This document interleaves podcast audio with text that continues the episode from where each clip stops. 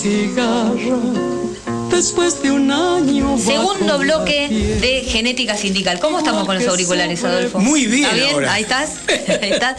Bueno, estamos, les recordamos que estamos hasta las 15 horas y nos pueden seguir también por nuestras redes sociales, que eh, incluso pueden eh, acceder al resto de las entrevistas y de los episodios porque tenemos nuestra música de fondo, porque viene tu bloque preferido.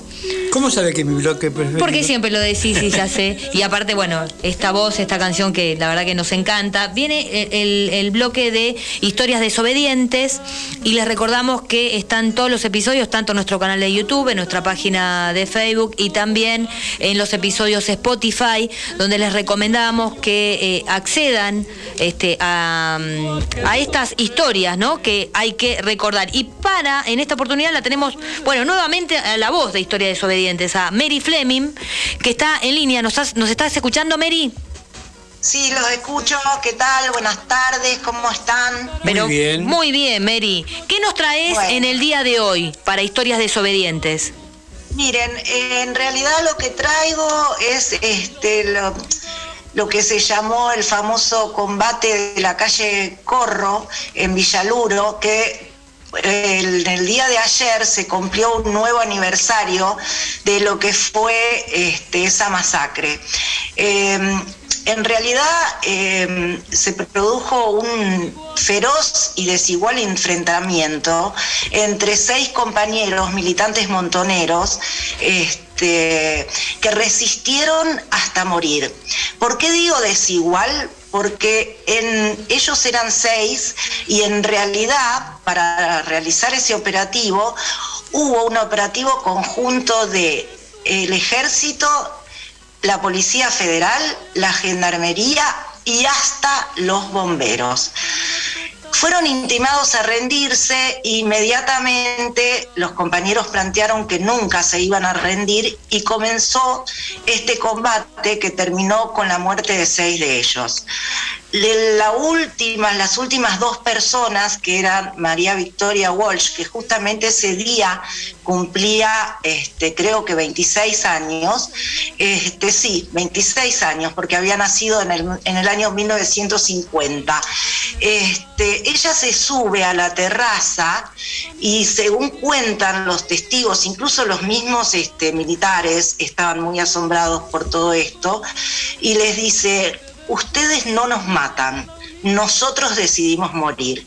Y ahí se pega un tiro ella y el compañero Alberto Molina, y ahí termina el combate.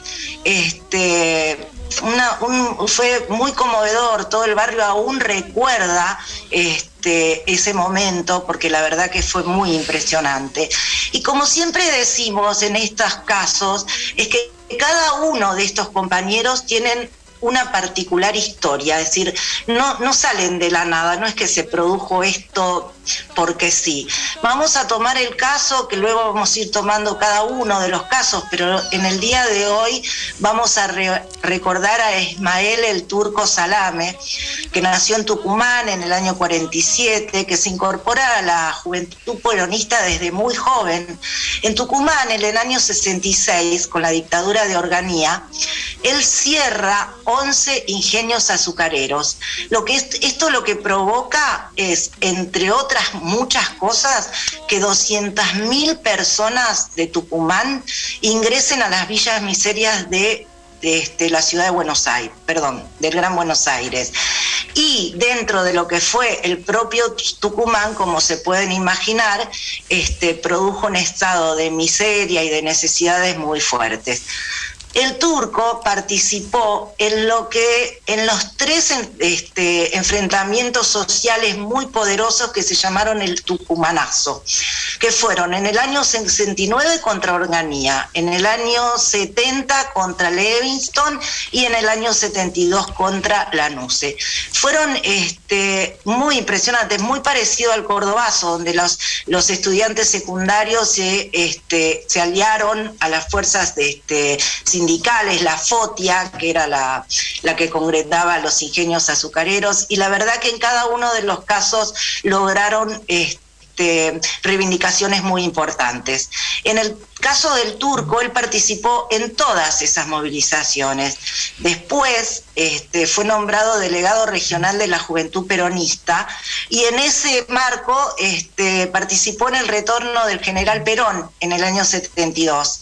Este, luego, durante todo el periodo del 73 al 76, fue dirigente de la Juventud Peronista de la Regional Tercera y militó este, con, con toda su alma como era él.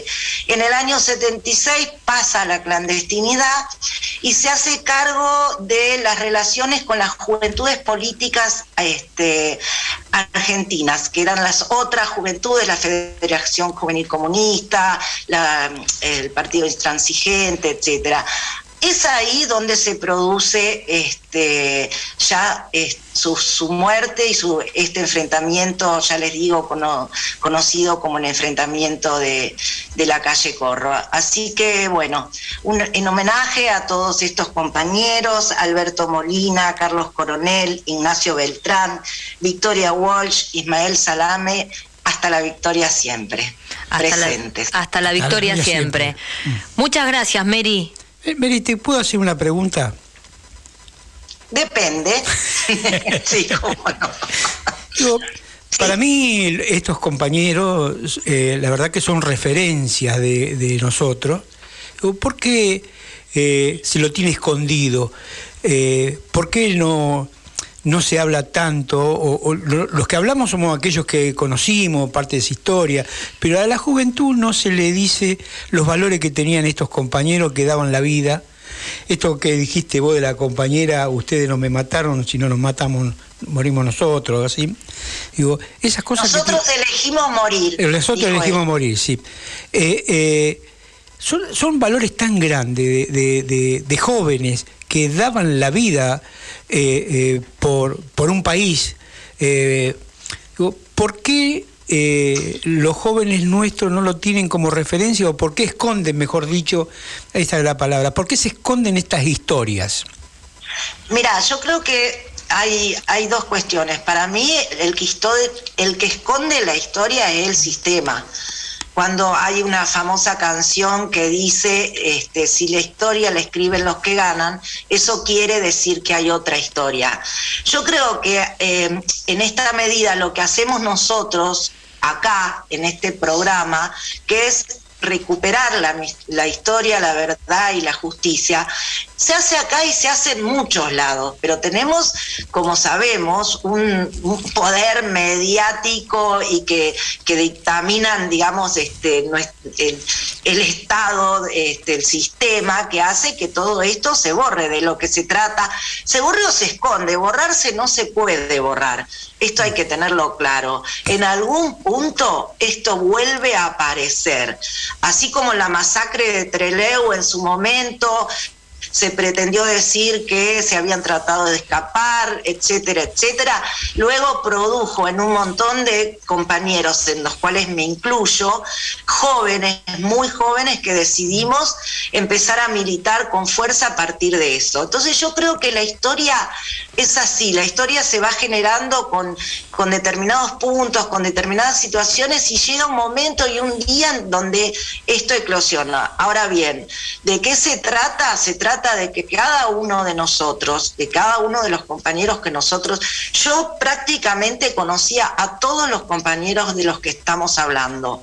Entonces lo que se trata es de eso, de, no olvidarlos, de rememorarlos y de contarles a nuestros jóvenes parte de esta historia. Creo que es, no sé si te respondí con esto. Sí, sí me respondiste bien con eso, quería que lo digas vos y también creo que más adelante también vamos a ver cuál era su vivencia, que eran compañeros y compañeras que estaban comprometidos con una política, pero también que se divertían porque eran jóvenes, porque salían, porque tenían novia, porque trabajaban y todas estas cosas que también hace a la persona. Así que para las próximas también queremos hablar de cómo se divertían también los compañeros. sí, obviamente, tal cual. No, mira, yo siempre cuento, este, en mi caso particular, este, que iba a militar a la mañana, a veces salía a, a las 7 de la mañana los sábados, volvía a mi casa a las 10 de la noche y me iba a bailar este, nada, es así, y, la- y- o nos íbamos a las peñas, o nos Mm. no sé, sí, la alegría, la verdad que la- la- uno lo recuerda con, con mucha pena por la muerte de muchos compañeros, pero también como, un- como una época vivida de muchísima alegría y de muchísimo amor y de muchísima fraternidad y solidaridad entre todos nosotros. Muchas gracias, Mary. Mary, muchas gracias. ¿eh? Gracias a ustedes. Bueno. chau, chau. Bueno, un abrazo. Bueno, una nueva historia desobediente con la voz de Mary Fleming.